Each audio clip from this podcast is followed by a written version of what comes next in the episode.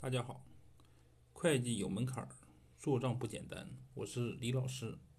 这个上回说呢是，如果是在跨年的发票，啊，如果是在汇算清缴之前呢，能够取得的话，就可以在税前扣除。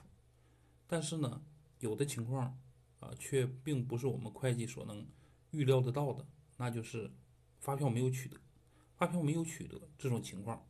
那在以后年度是不是，如果取得了发票，是不是还可以扣除呢？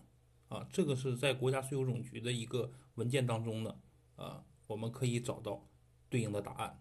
啊，它就是企业企所得税若干问题的公告，就是税务总局二零一一年三十四号文，啊，第六条。还有呢，就是企业所得税。税前扣除凭证管理办法当中的这个公告，二零一八年的二十八号文当中有提到的这个关于以前年度实际发生的应扣而未扣的啊或者少扣的支出，在以后年度取得了符合规定的税前扣除凭证啊，可以据实扣除啊，进行专项申报。及说明后，准予追补至该项目发生年度计算扣除，但期限不得超过五年。也就是说，追补的年限不得超过五年。不知道大家听明白了没有？